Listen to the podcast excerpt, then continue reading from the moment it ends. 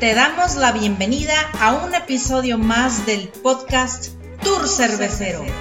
Este episodio es patrocinado por Cerveza Delicia, la cerveza artesanal de Ciudad Delicias, Chihuahua, México. ¿Qué tal, pues escuchas? ¿Cómo están? Los saludamos nuevamente. Nosotros somos Sion Bakov y Sergio Saldaña. En este episodio, en un paso por la historia, les vamos a hablar sobre el Día del Cervecero Artesanal. En el trayecto cervecero les vamos a responder una pregunta sobre si las cervezas oscuras son más fuertes que las claras. En la estación cervecera platicaremos de la película The Greatest Beer Run Ever o como en México le pusieron Operación Cerveza. Y en la ruta del sabor vamos a probar una cerveza Ticus de la cervecería de Colima, que esta es una cervecita estilo porter. Comenzamos.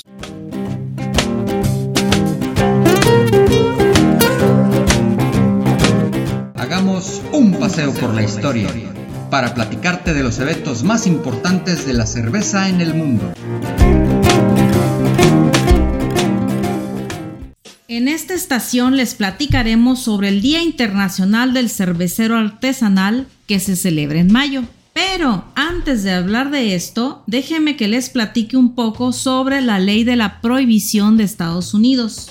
Fíjense que allá por el año de 1918, después de la Primera Guerra Mundial, hubo flujo de inmigrantes europeos, familias que venían de Alemania, de Italia, eh, Austria y así de, de varios países de principalmente de Europa hacia Estados Unidos. Y dos años después de esto, es cuando se promulga esta ley que tan solo duró 13 años, fíjense ustedes. ¿Y saben por qué? El objetivo era prohibir la fabricación, venta y comercialización de bebidas alcohólicas. Ya se imaginarán que pues esto no le cayó en gracia a las grandes cerveceras industriales, muchas quizás tuvieron que cerrar, otras tuvieron que cambiar sus procesos para elaborar productos que no contuvieran alcohol. Y pues de estas familias que emigraron a Estados Unidos pues muchas venían de Alemania. Y pues como ya ustedes sabrán, Alemania es la mera mera mata de la cerveza de manera que pues empezaron a fabricar cerveza en sus casas para consumo personal, eh, quizás para algunas amistades, familias, etc.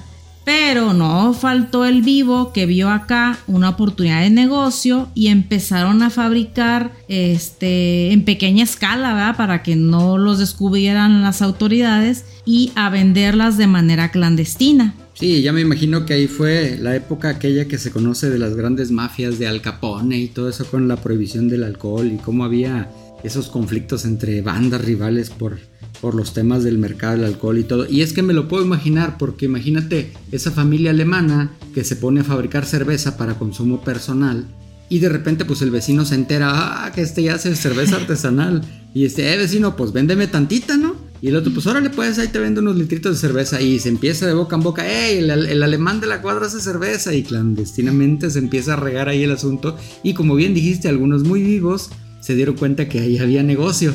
Y bueno, pues Efectivamente, así pasó. De hecho, este en esta época es cuando surgieron las grandes mafias, este, no nada más de, la cerveza, también de, en general bebidas alcohólicas, y pues empezó a ocasionar un problema pues para las autoridades porque ya había mucha delincuencia y por algo fue que en 1933 decidieron de plano abolir esta ley pero pues dejó un precedente para la cervecería, las cervezas artesanales, ya que décadas después, de hecho en la década de los 80 eh, se empezó a comercializar ya de manera más formal, digámoslo así, o legal, este, en Estados Unidos y allá por el año de 1984 eh, pues se forma la primera cervecería artesanal de Estados Unidos, la Boston Beer Company. Órale, en el 84, o sea, dos años antes, dos años antes del Mundial de México 86.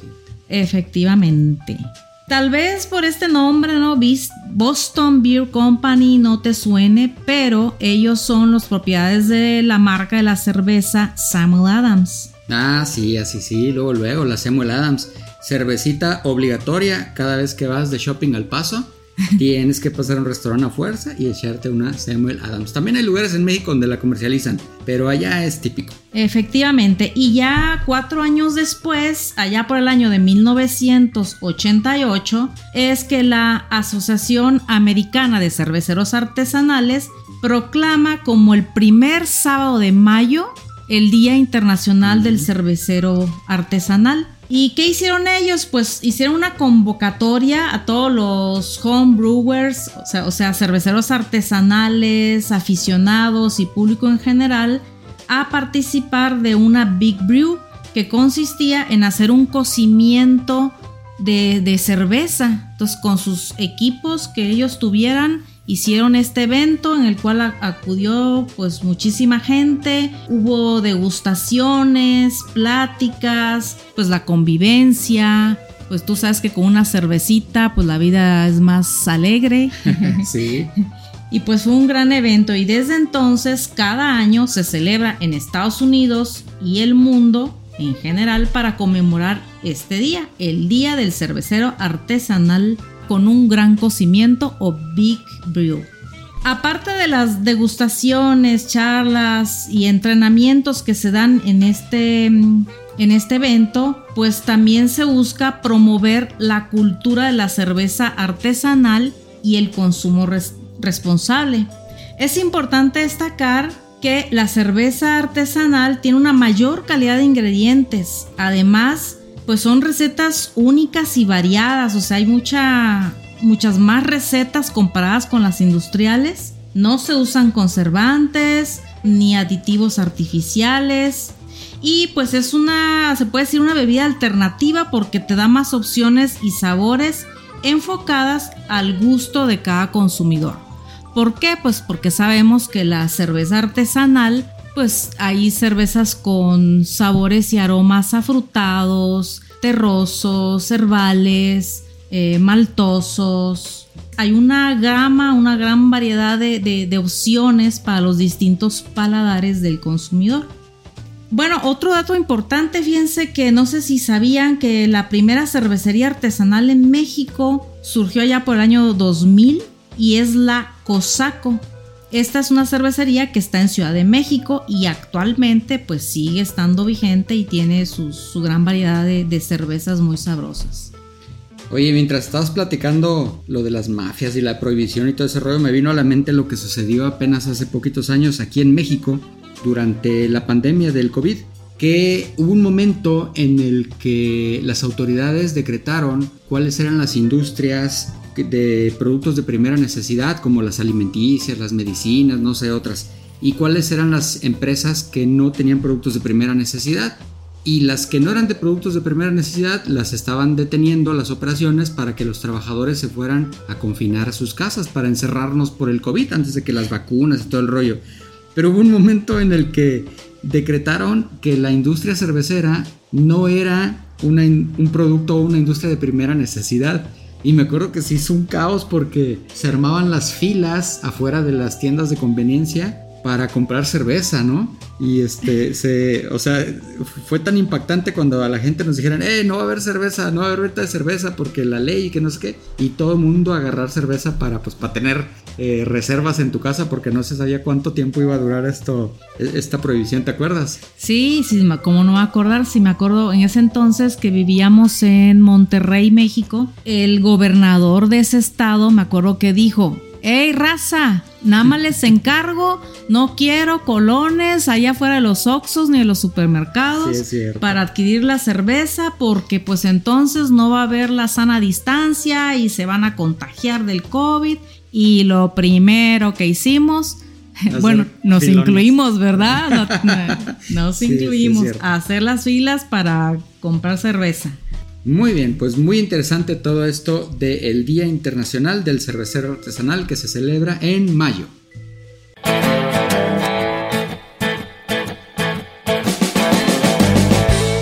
Acompáñanos en este trayecto cervecero que enriquecerá aún más la cultura cervecera de todos nuestros podescuchas.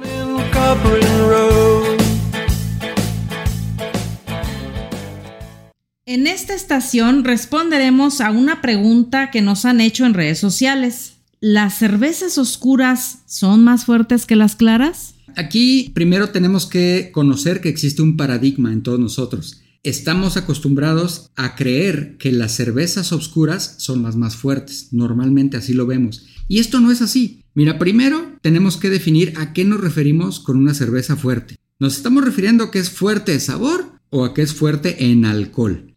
Si nos referimos a que es fuerte en alcohol, entonces nos estamos refiriendo obviamente al grado alcohólico. Las cervezas típicamente sabemos que traen entre 4 y 12% de alcohol, las cervezas artesanales. Entonces, a mayor graduación de alcohol, pues es una cerveza más fuerte. Pero si nos referimos al sabor, tenemos primero que entender cuáles son esos sabores básicos que nuestra lengua puede detectar. Y son cuatro, el amargo, el salado, el dulce y el ácido. Hay un quinto sabor que es el umami, pero ahí hay algunas este, gentes que están a favor y gentes que están en contra, entonces no nos vamos a meter en el umami. Metámonos nada más con los cuatro sabores básicos. Y particularmente la cerveza, los sabores más característicos son el amargo y últimamente que se ha puesto de moda las cervezas ácidas, pero tampoco nos vamos a meter en esas. Vamos a meternos solamente con el tema del amargo que es lo que normalmente más caracteriza a las cervezas. Hay algunas regiones de, en México donde decimos, eh, vamos a echarnos unas amargas, o refiriéndonos a la cerveza.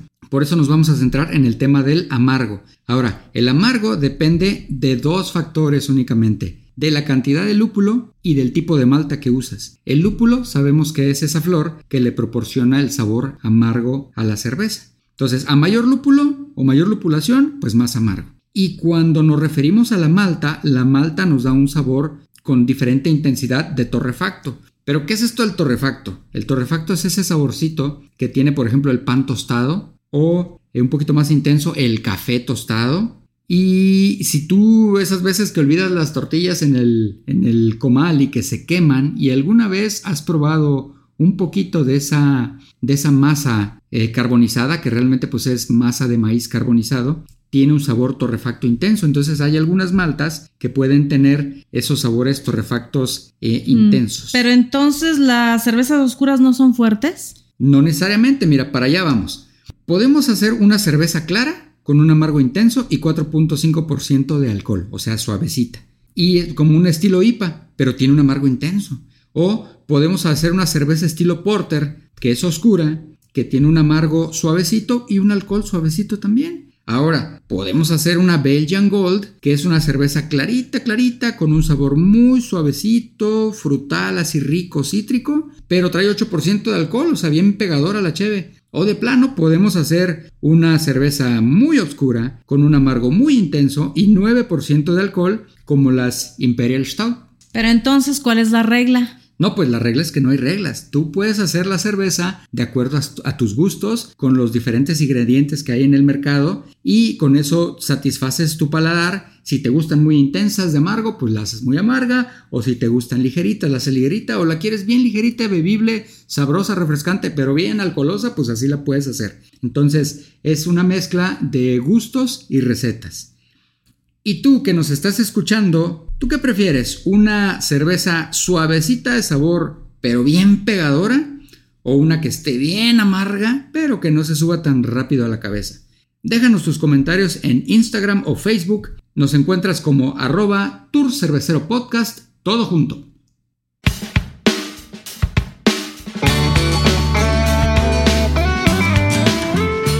En esta estación cervecera haremos una breve parada para recomendarte películas, libros, documentales, series, música, podcast y demás, siempre relacionados con la cerveza.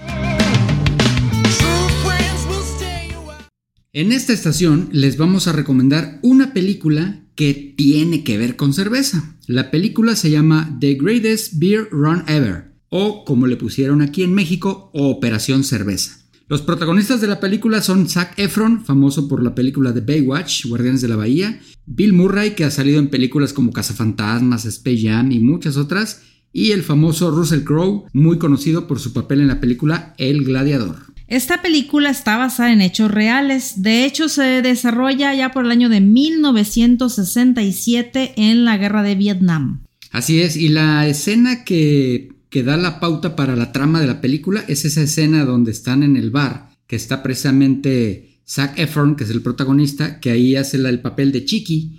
Está en el bar con sus compañeros, con sus vecinos, y están pues un poquito tristes porque se enteran de que ya uno de los vecinos ya se murió allá en, pues en la guerra en Vietnam y que haya otro que anda desaparecido. Y el, bartender de esa cantina que es, Que es un coronel. Es un, le dicen el coronel, ¿no? Bill Murray. Este es el que dice algo así como... No, si yo pudiera, este, les llevaría cerveza a los muchachos para que sepan que, que estamos con ellos o algo así, ¿no? Dice. Ándale, que, este sepan que los apoyamos. Ándale, que sepan que los apoyamos. Y fíjense que Chiqui, que, que es un marino mercante desempleado, pues él dice, yo voy, yo lo hago. Pero resulta que como que no le creen porque pues él se caracterizaba por ser un muchacho medio flojonazo, que no termina lo que empieza, de hecho no acabó la secundaria, dijeron ahí, entonces como que no pensaron que hablar en serio. Sí, de hecho, así es como logra embarcarse, ¿no? Porque él tiene esa, esa habilidad de ser este, un marino. Y resulta que un barco que iba hacia Vietnam, bueno, él va y pregunta, oye, pues un barco hacia Vietnam, y este, o cómo se puede transportar para allá. Y casualmente hay un barco que requiere, tenía una vacante de un puesto que él podía cubrir, y así es como él se sube al barco y llega hasta Vietnam. Y luego, bien chistoso allá, como cuando llega con los militares y les dice que quiere ir a ver al, pues a, los compañeros cómo lo ah, confunden, ¿no? ¿Cómo, está el asunto? A ver, platícala. Sí, sí, lo que pasa es que pues le preguntan que qué hace él ahí y él, y él dice que pues que va a llevarle cerveza a sus amigos. Entonces imagínate que, llegues y le des esa respuesta a un comandante, un coronel del ejército, pues él se imaginó que era como un agente de la 100 cubiertos y que le estaba hablando como en, clave, o no sé. Y bueno, total que ya luego eh, llega Chiqui allá a, pues a la zona, a los límites de la zona de guerra y en una reunión con unos periodistas se, entera que la única forma de llegar al, lugar donde está los balazos es siendo o soldado o periodista. Y él pues no es ni una ni otra, ¿no? Pero bueno, ahí es donde él conoce a Russell Crowe, que es un periodista que acepta el reto y decide llevarlo allá a la, a la zona directa directa de guerra, con, donde, pues para que vea a sus, a sus compañeros, ¿no? Y ya pues salen ahí diferentes escenas de guerra, este, algunas chistosas, algunas peligrosas y todo, donde sale el chiqui repartiendo la, la cerveza.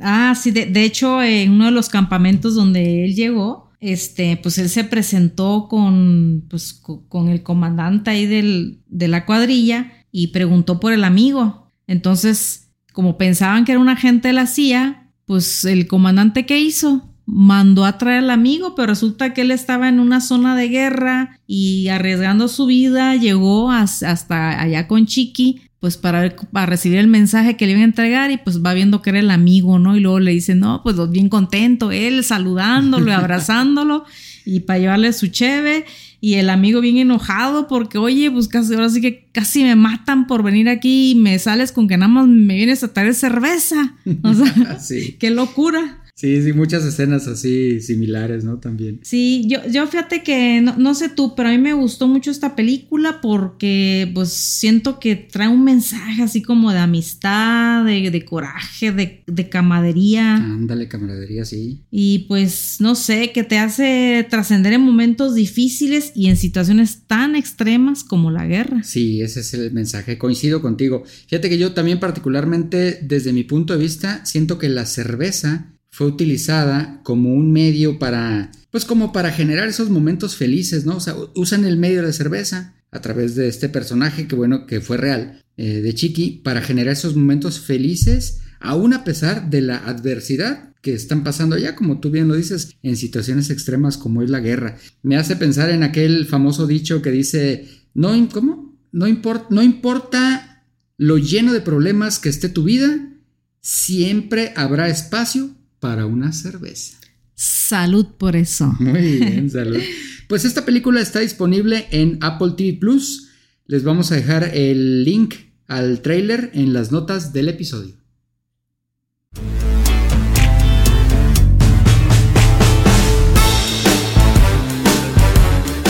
La ruta del sabor. Para conocer de cerveza es importante leer, pero lo principal es destapar servir probar.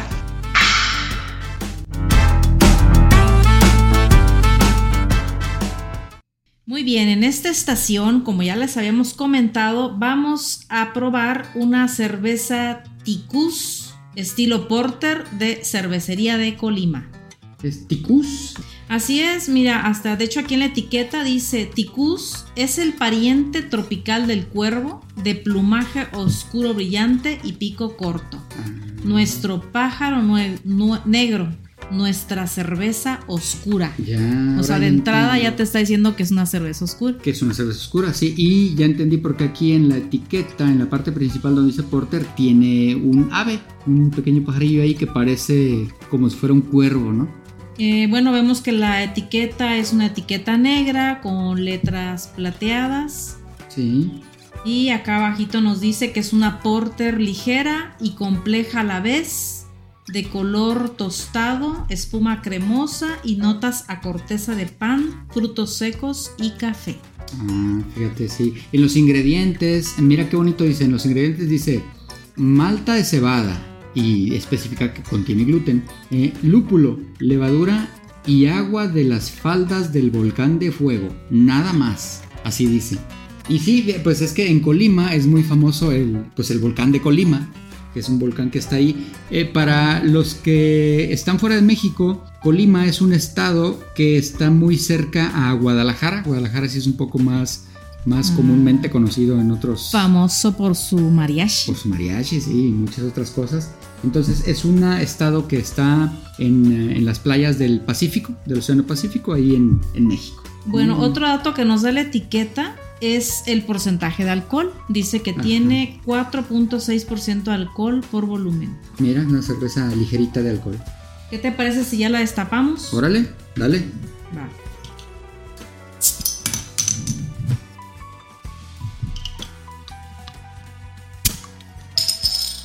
Ahora la servimos. Muy bien.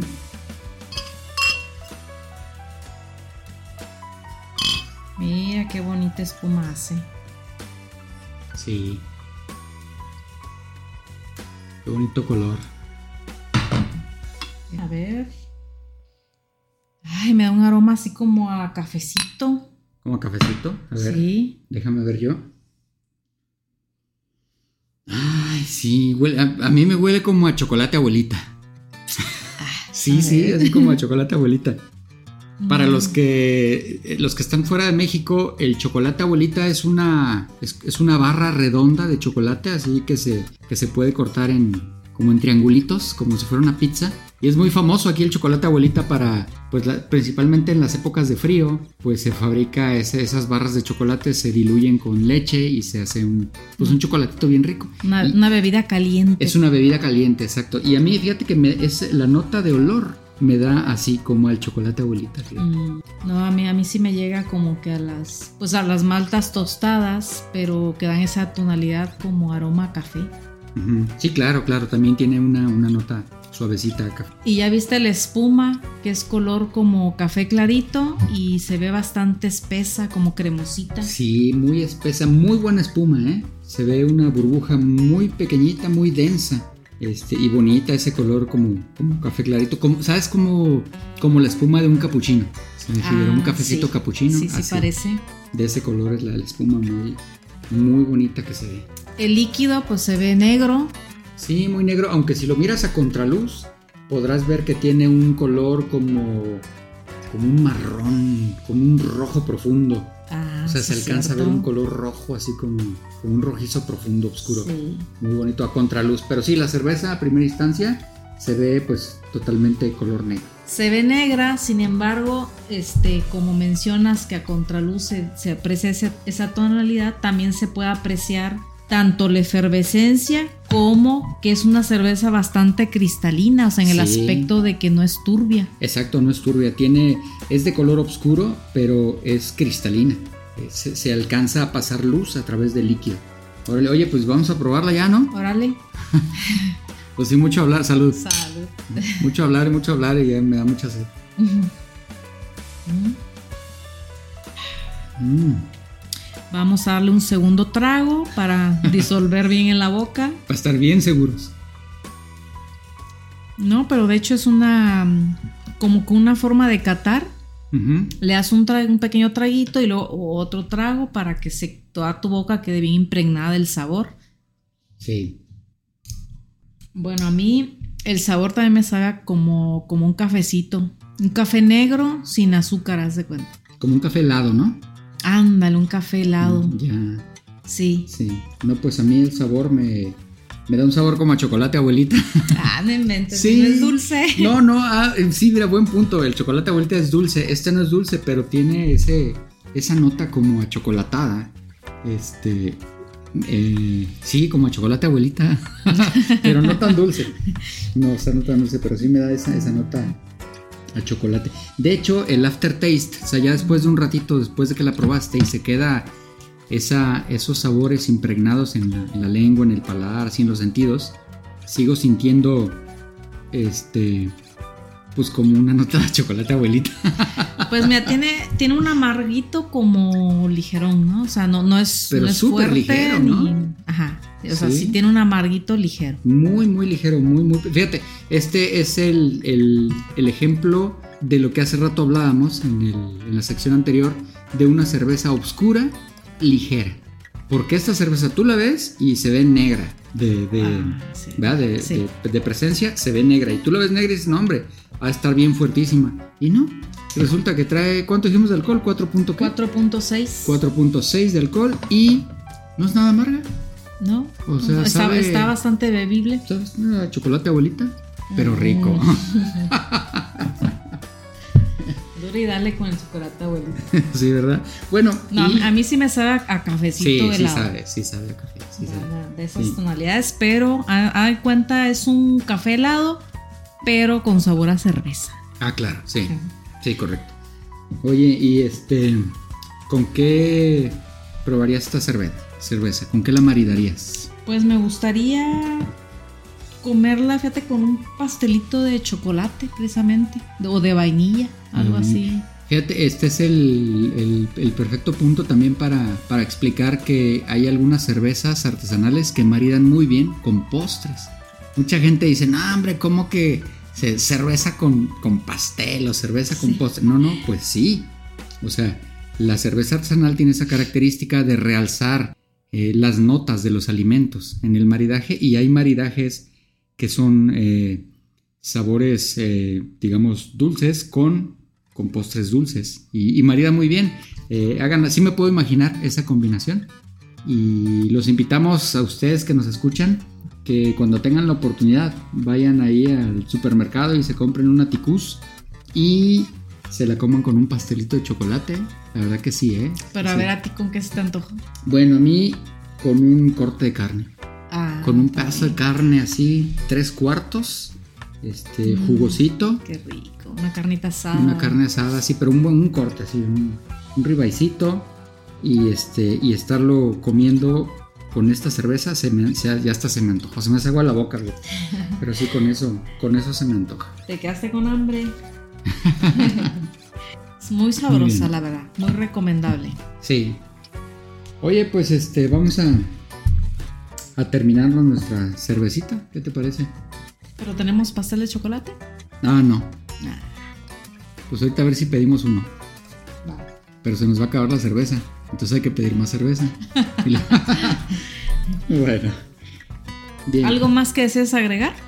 Eh, sí, solamente eh, decirles a nuestros podescuchas que no olviden compartir este episodio, eh, no olviden calificarnos con 5 estrellas en las plataformas de audio donde lo estén escuchando y que activen la campanita para que se suscriban y sepan cuando sale un nuevo capítulo. Muy bien, pues es todo y pues salud. Salud.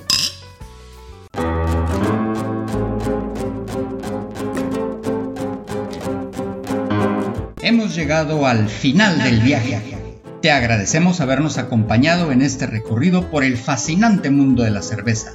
Si lo disfrutaste tanto como nosotros, activa la suscripción para que nos acompañes en las próximas travesías. Comparte este episodio para que día a día crezca más la cultura por la cerveza artesanal.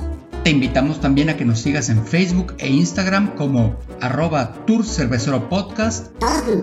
Finalmente te queremos recordar que La delicia de la vida está en disfrutarla.